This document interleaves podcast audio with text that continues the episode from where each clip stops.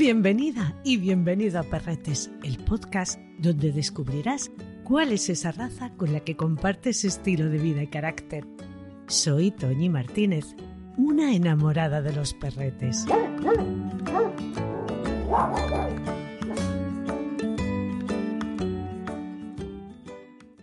Las tierras escocesas nos han legado castillos, tradiciones, paisajes de ensueño y un buen puñado de razas.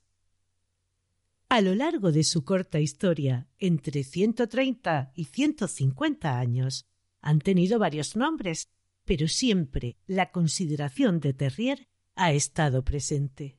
Hoy te hablaré del West Highland White Terrier, al que cariñosamente llamamos Westie.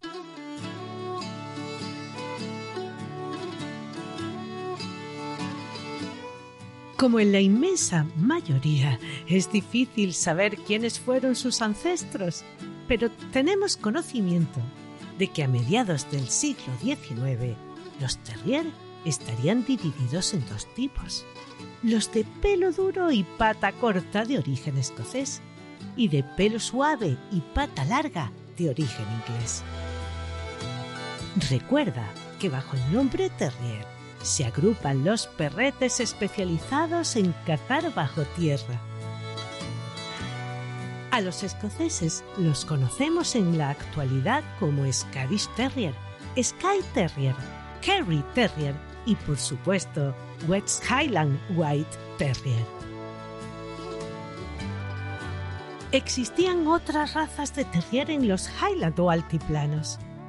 George Duke criaría el Rosny, raza que se encuentra en los ancestros del Kerry Terrier, y el Pitwin Terrier, considerado como el White Scottish Terrier que desaparecería bastante pronto. Sí sabemos que nacían terrier de color blanco y que, aunque en aquella época la mayoría de los criadores los descartarían, otros optarían por este color precisamente porque así los distinguían mejor de las piezas de caza, como eran los zorros, nutrias y tejones.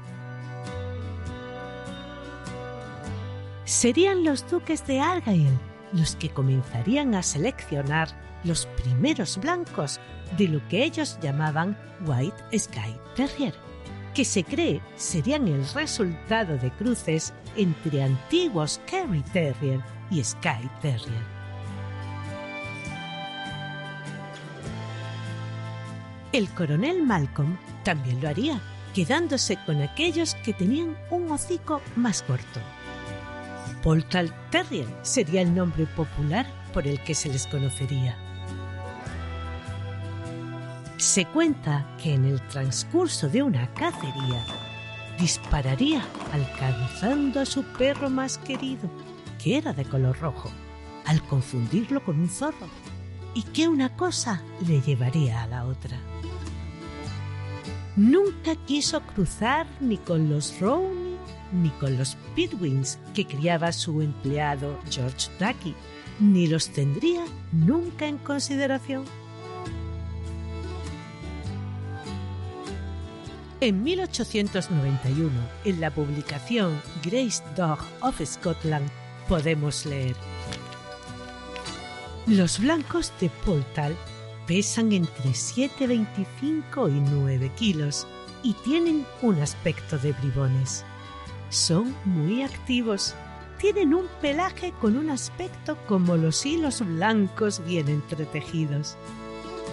El pelaje es duro, como si fueran cerdas, y con una longitud de entre dos y medio y 6 centímetros, excepto sobre la cabeza y el hocico, donde es corto, duro y como alambre. La cabeza es alargada, la trufa ancha, los dientes extremadamente grandes para un perro tan pequeño. Las orejas tiesas y cubiertas con un pelo corto y aterciopelado. La cola tiene una buena inserción. Está ligeramente curvada y es llevada alegremente. Yo he tenido esta raza y sé para qué son aptos y podría añadir que ningún agua les pareció demasiado fría y ninguna tierra demasiado profunda. Los terrier blancos de Poltal de los Malcolm se convertirían en la base de la raza actual.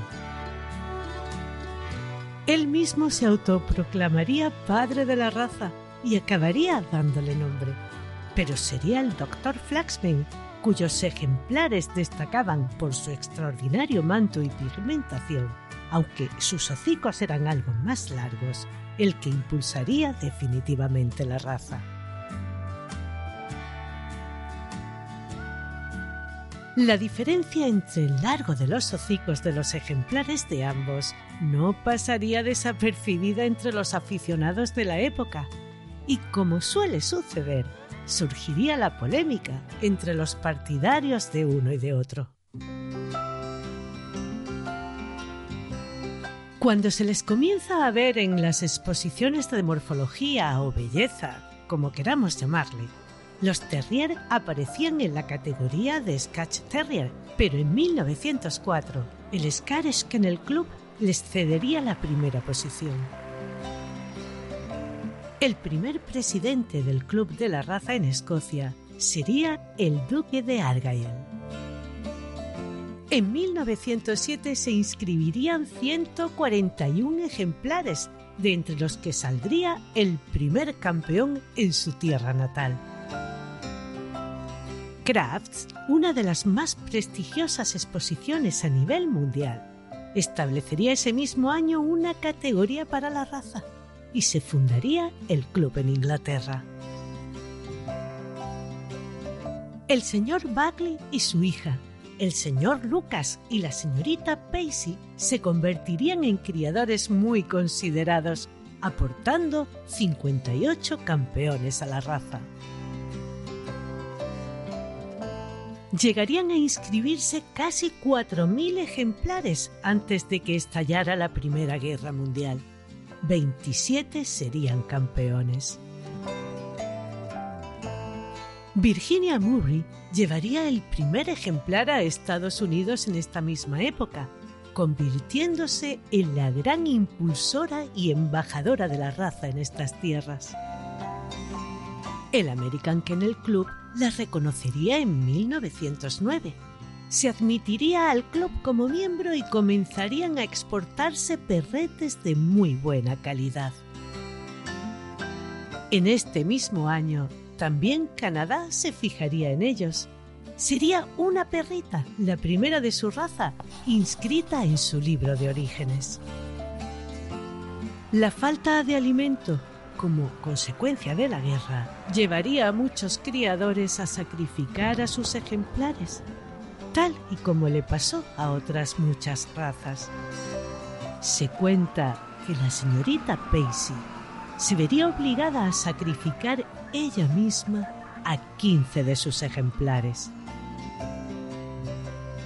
A pesar de las grandísimas dificultades, se conseguiría mantener algunos perretes con los que más tarde se continuaría la crianza, como fue el caso de la señorita Pacey. En 1963, cuando murió, su afijo estaba en la cuarta parte de los pedigrís de todos los campeones. Su prestigio como criadora daría lugar a que sus perretes viajaran a toda Europa y en particular a Dinamarca, Noruega y Suecia.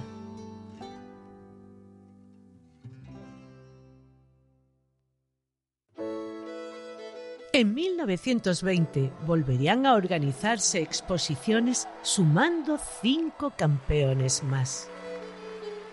El 29 de octubre de 1954, la Federación Cinológica Internacional les reconocería como raza y publicaría su estándar, fijando como su país de origen a Reino Unido, encuadrándola en el grupo 3 destinado a los terrier y en la sección 2, Terrier de talla pequeña. En 1964 llegarían a Australia importados de Inglaterra. Aunque a Finlandia llegarían en la década de los años 30, sería en la de los 80 cuando alcanzarían su mayor popularidad. El club contaría con más de 400 socios. El primero importado desde Inglaterra por Noruega sería en el año 31. Su carácter agradable y cariñoso, juguetón y activo, pero equilibrado, daría lugar a que pasaran de las labores de la cacería y las de mantener a raya a las alimañas a ejercer como miembros de familia y compañía en todo el mundo.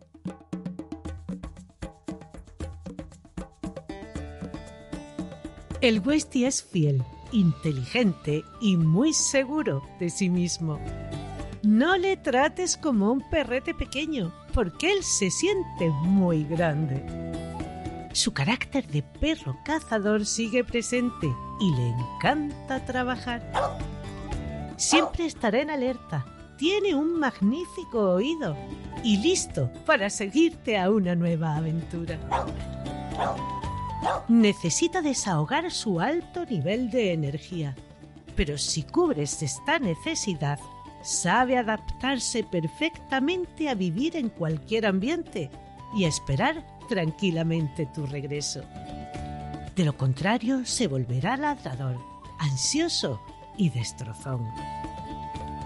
Llévalo a nadar, a hacer senderismo, a dar caminatas por el monte, a escarbar, a descubrir nuevos olores, que es algo que además le encanta. Su olfato es muy fino y rastrear y acechar lo que se mueva está en su ADN. Si tienes jardín, no descartes la posibilidad de que te haga una auténtica galería de túneles buscando algún ratoncillo o cualquier otro animalejo. Deportes como el agility o la obediencia también le resultan muy divertidos. A pesar de su belleza, no son perretes de salón. Tendrás que proporcionarle actividades en las que ejercite su cuerpo, tenga ocupada su cabecita y le hagan sentirse útil. Buscar cosas que le hayas escondido también es una buena actividad para hacer en casa, en esos días en los que el tiempo no acompañe o no tengas demasiado tiempo libre. Sus ojitos siempre te mirarán invitándote a que juegues con él. Y esa actitud es precisamente la que le ha convertido en un buen perrete de terapia en tratamientos de autismo y con personas mayores o enfermas. A pesar de su pequeño tamaño, cuidará de su familia, vigilará su casa y te avisará ante cualquier cosa que le parezca fuera de lo normal. Con tus amistades se tomará su tiempo, pero les terminará aceptando de buen agrado. Con los humanitos se entenderá de maravilla será delicado en sus movimientos para no lastimarle. Y si se produce algún movimiento extraño por parte de este, nuestro Westy reaccionará siempre de manera muy positiva. Eso sí, vigila el juego y como siempre te digo, enseña a ambas partes a que deben respetarse. Para las personitas chiquitas, tener en su vida un perrete siempre le aportará grandes valores, como el de la responsabilidad, el compañerismo, la empatía, mantendrá el contacto con la naturaleza y con la vida. Con las personas mayores también será delicado, incluso a la hora de moverse a su alrededor. Con otros animales convivirá bien, pero deberás acostumbrarle desde muy chiquito para que no se dedique a cazarles y para que no rete a los de su propia especie. Los terrier, por lo general, no son fáciles.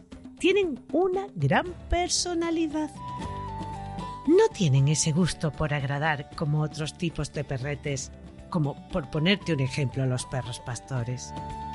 Se distraerá con facilidad e irá a lo suyo, pero con paciencia, cariño y algo de conocimiento podrás enseñarle todo lo que quieras.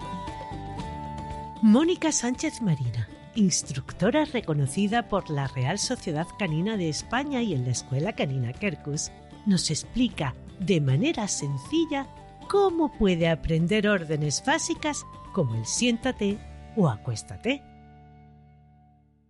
Crear los condicionamientos de sentado, de tumbado, en un perro en realidad es muy fácil. Lo podemos hacer con comidita o con juego, depende de lo que más le gusta a nuestro perro. El sentado es muy sencillo porque eh, por tendencia natural los perros para esperar la comida se sientan. Entonces cuando ven la comida se le acercamos un poquito al hocico y doblan un poquito la cervical, se van a sentar, inmediatamente nosotros premiamos. El premio debe ser de 0 a 7 segundos. Pasado ese tiempo premiamos o castigamos porque somos buenos o malos, pero no por lo que ha hecho. Entonces es importante tener preparada la comidita eh, ponérsela cerquita del hocico, doblar un poco la cervical, que doble un poquito el cuello hacia arriba y enseguida se sientan. En el tumbado, pues una vez enseñamos a sentarse, igual el proceso es el mismo. Ponemos comidita en el hocico, bajamos hasta el suelo y alargamos, como una L, digamos, para que el perro le ponemos la manita en los cuartos traseros para que el perro extienda las patitas hacia adelante y en cuanto se tumba, damos el premio. En el tumbado, como si es un poco una posición de sumisión, es importante que al inicio, sobre todo, el perro esté en una zona tranquila, que no hayan excesivos ruidos, que él esté pendiente de otras cosas o que no haya muchos perros, que él esté un poco a la defensiva. Contra más tranquilo sea el entorno, más fácil se nos va a ir tumbando. Y conforme lo van haciendo con comidita, pues ya nos vamos poniendo de pie, vamos alargando el tiempo y vamos cambiando el premio por una caricia.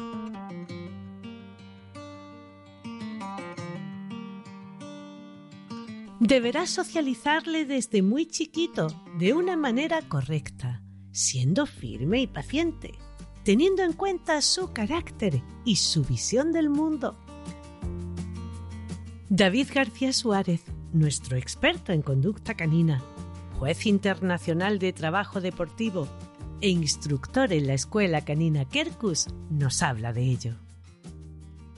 Es una de estas razas que hace unos años se puso bastante, bastante de moda y los veíamos con mucha frecuencia.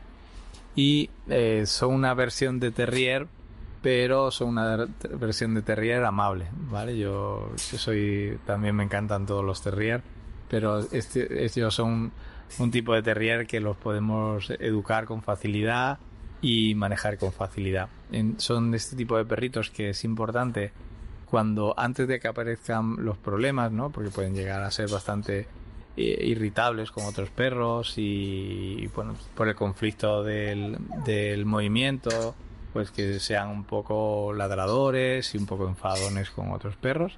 Pero si hacemos un poquito de educación previa a que esos problemas aparezcan, son unos animales encantadores y muy fáciles de manejar eh, normalmente cuando están bien seleccionados eh, son muy motivables, tanto por el juego, la caricia, eh, los juegos con pelota, mordedor, e incluso pues con, y con comidita, pues son perros que lo ponen todo bastante fácil a la hora de entrenar.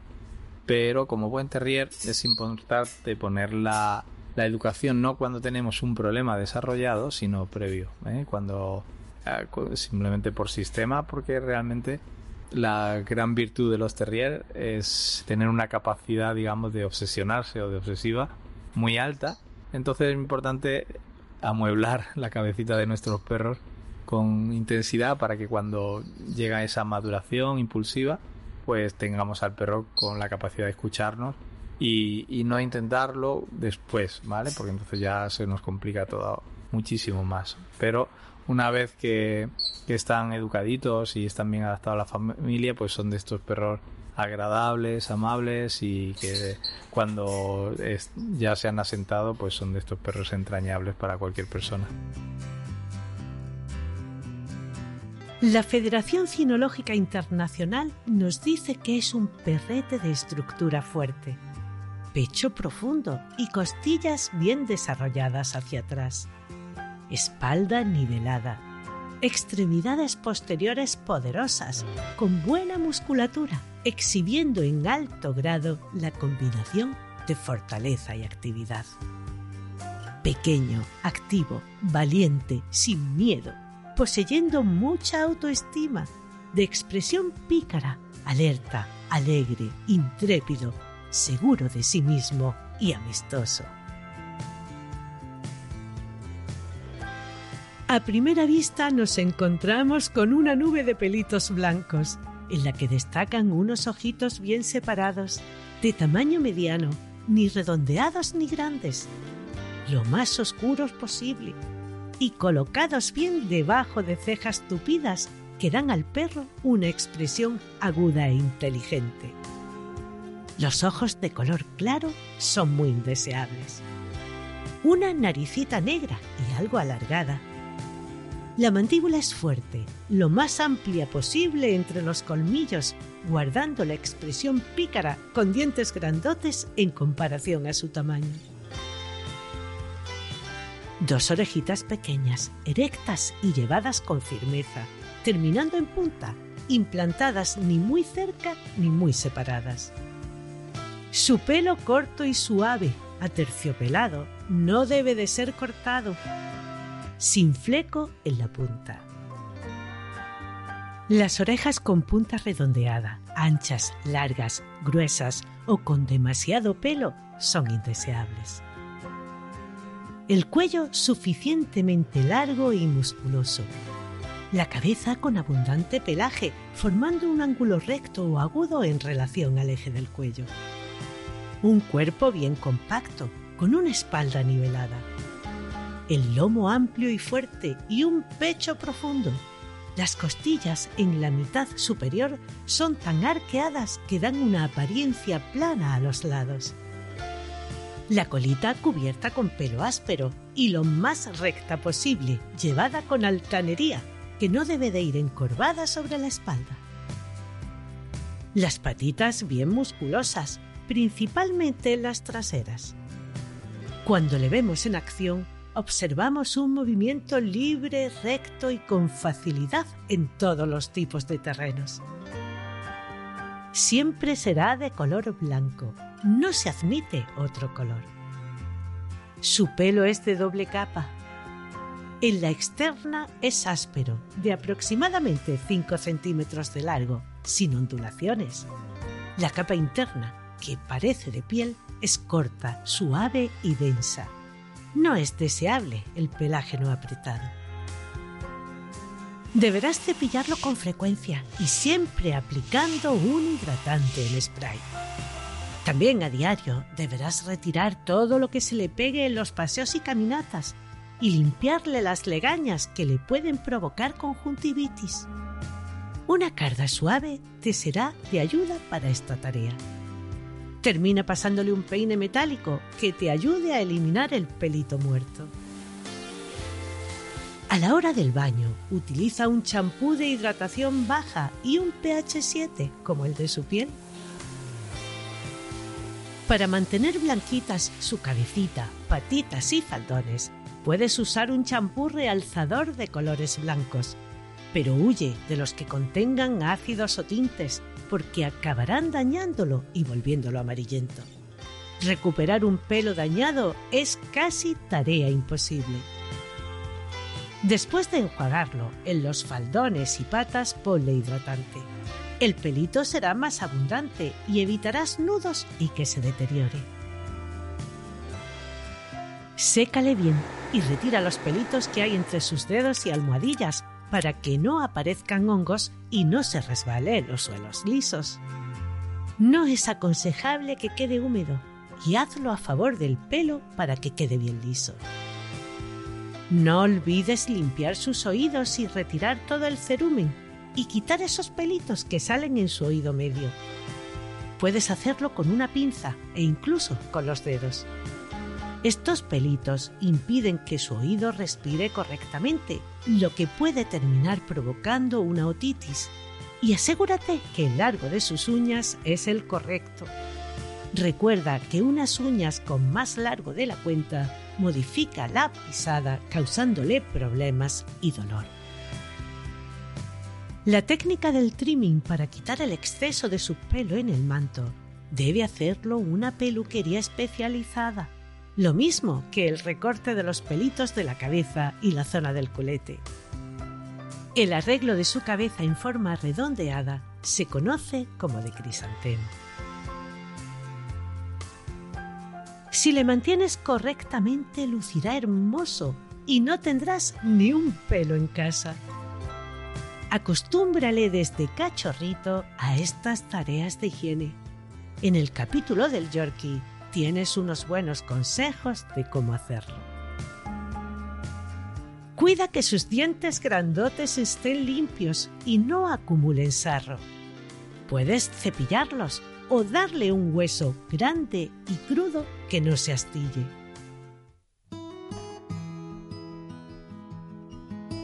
El Westie es un perrete robusto, pero como todo ser vivo, puede verse afectado por distintas enfermedades, como la osteopatía craneomandibular, que es hereditaria y se manifiesta entre los 3 y los 6 meses. Su tratamiento es sencillo y suele desaparecer a partir del primer año de vida. También puede padecer de trastornos hepáticos, leucodistrofia, que afecta al sistema nervioso, luxación de rodilla, cataratas, infección de oídos, conjuntivitis y dermatitis. Cómo le alimentemos también influirá considerablemente en su salud. Deberás procurar que no coja sobrepeso y tener cuidado si le haces cambios de comida, de que sea poquito a poco y no de un día para otro. Son delicadillos a nivel digestivo, aunque en cualquier raza deberás emplear este mismo método. Es recomendable darle un pienso hepático por lo de su propensión a tener problemas de este tipo y que por ahora no se puede detectar con pruebas genéticas que sea rico en aminoácidos esenciales para que su piel y pelo estén sanos, moderado en cuanto a calorías y rico en fibra. En el capítulo del Razcoli tienes más información genérica de cómo alimentar a nuestros perretes. Si por tu cabeza empieza a rondar la idea de que un Westie puede ser el compañero perfecto para ti y tu familia, Busca un buen criador o criadora que lo haga por amor a la raza, en un ambiente familiar, que críe solo con ejemplares sanos y de carácter equilibrado, y que haga pruebas de salud. Te ofrecerá toda la información que le pidas. Te enseñará a los progenitores para que puedas comprobar que no son tímidos o agresivos con todo el gusto del mundo, porque son su orgullo y te resolverá cualquier duda una vez estés en casa. También se asegurará de que su cachorrete esté en las manos que se merece. Y recuerda siempre, un cachorrete no es una lata de tomate en la estantería de un súper. Quien hace una buena crianza posiblemente no tenga un cachorro esperando a que alguien lo quiera. Esta es su afición y su pasión no es su negocio y estudiará cada cruce y cada camada y lo hará solo cuando tenga la seguridad de lo que va a obtener. Hay que saber esperar cuando quieres un perrete con la garantía de que será sano y tendrá el carácter que te ha llevado a elegir esa raza en concreto. Nunca seas impaciente. La esperanza de vida de estos alegres picarones está entre los 12 y 16 años. Su estándar nos dice que su altura deberá estar en torno a los 28 centímetros. No hay Westie Mini, ni Toy, ni nada de nada. Si alguien te ofrece un cachorrete haciendo referencia a estos términos, por favor, huye. Como pasa en otras razas pequeñas y en cualquier ser vivo, habrá ejemplares un poquito más grandes o un poquito más pequeños, pero Westie no hay más que uno. Nuestro contador de historias, unas veces desconocidas y otras entrañables, juez de la Real Sociedad Canina de España, amante y defensora ultranza de la conservación de las distintas razas, Rafael Fernández de Zafra, nos pone el broche final.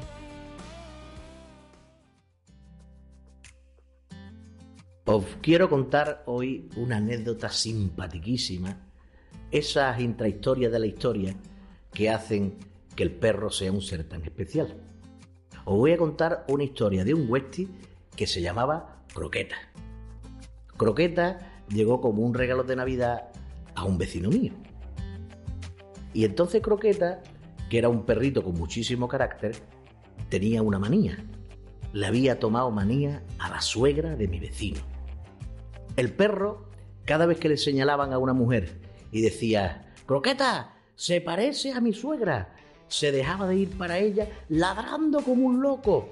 Y mi querido vecino, que no os doy el nombre porque va a escuchar los, los podcasts y no, se- y no va a querer que, que se enteren los demás, ¿sabes? Decía siempre, Rafael, el mejor regalo que me han hecho en mi vida ha sido un terrier antisuegra.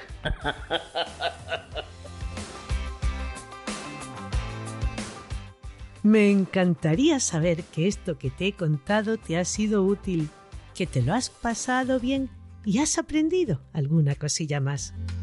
Si es así, házmelo saber. Déjame un comentario.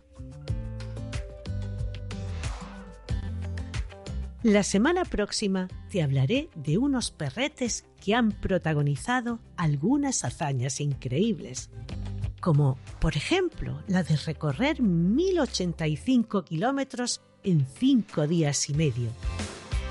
El husky siberiano. Has escuchado Perretes, un podcast de Toñi Martínez con la colaboración de Mónica Sánchez Marina, Rafael Fernández de Zafra y David García Suárez. Pablo Cruz hizo la supervisión. Mi agradecimiento a María Santonja, Francis Arrabal y Pablo Cruz por animarme a llevar a cabo este proyecto. Escucha Perretes en cualquier reproductor de podcast. Si te ha gustado, déjame una reseña, compártelo en tus redes sociales, recomiéndame a tus amistades. Gracias por escucharme.